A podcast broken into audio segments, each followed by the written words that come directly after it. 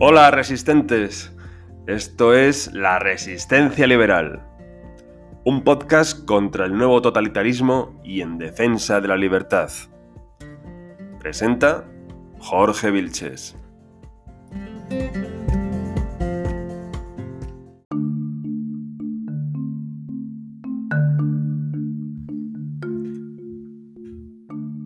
Los tiempos han cambiado tanto que parece necesario recordar que Montesquieu no era precisamente un facha, no era un, fascista que quisiera eh, ir contra la democracia y acabar con la representación de una sociedad, sino todo lo contrario. Basándose en John Locke, ideó un sistema para evitar la arbitrariedad del poder a través de la división de ese mismo poder respecto a sus funciones y de esta manera preservar los derechos individuales, la libertad, que es el verdadero objetivo de un sistema de gobierno.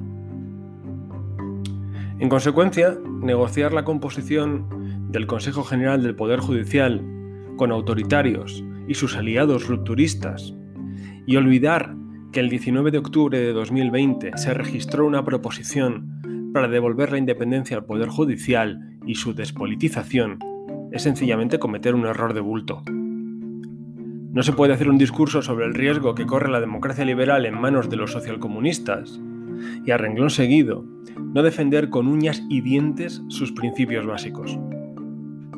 A estas alturas no se trata de los nombres de los miembros del Consejo General del Poder Judicial, sino de sostener el espíritu de la separación de poderes. ¿Qué más da que no sean jueces podemitas si se mantiene la injerencia en el judicial de un ejecutivo ávido de poder? Ceder a esa forma de selección es permitir que los socialistas sigan con la acomodación del sistema político a su gusto.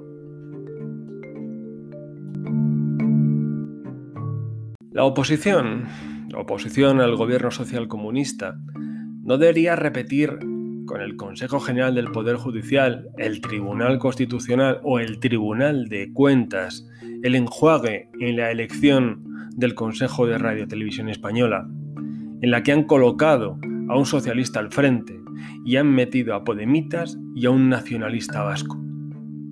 Es evidente que Sánchez prefiere a Iglesias antes que a los constitucionalistas, porque es el puente con los independentistas que aseguran la mayoría Frankenstein. Este gobierno ha hecho lo posible para oscurecer a la oposición, deslegitimarla con insultos y desprecios, y acallarla aprobando casi toda la legislación a través de decretos ley. Ese sistema de legislar impide que los opositores presenten a la opinión pública su proyecto particular y sus diferencias parciales con el gobierno. De esta manera, parece que solo existe el programa gubernamental y que la oposición no tiene ideas ni identidad. Si se quiere construir una alternativa basada en la defensa de la Constitución y de lo que representa el proyecto común basado en la libertad, es hora de aferrarse a los principios de la democracia liberal, como la separación de poderes. Solo así se generará esperanza y empatía con los electores que ven con preocupación el deterioro del sistema de libertades y el avance del totalitarismo.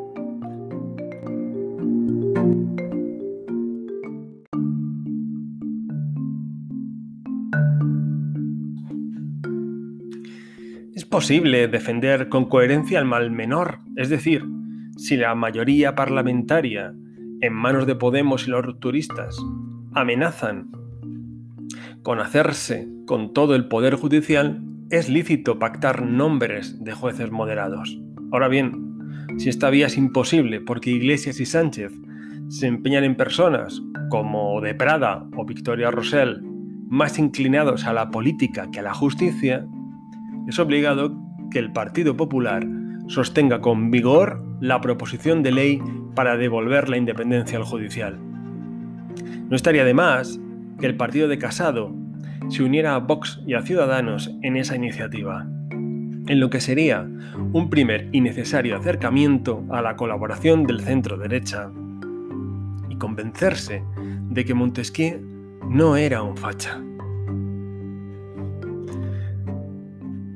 Tras el fracaso en la negociación del Consejo General del Poder Judicial, volverán los ataques gubernamentales y de sus aliados a la oposición.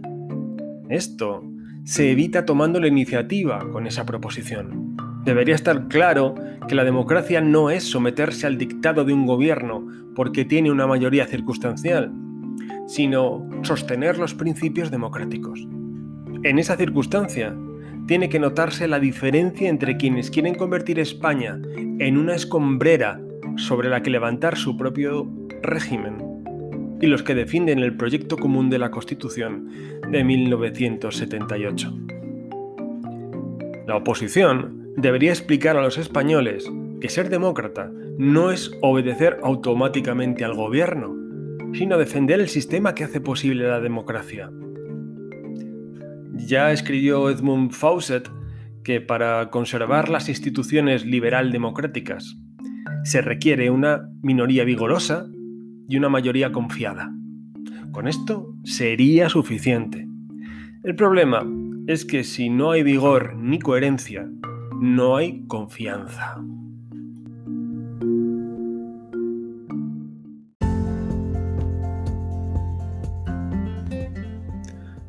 Bueno, hasta la próxima que será pronto. Y no os olvidéis de resistir al nuevo totalitarismo y de defender la libertad.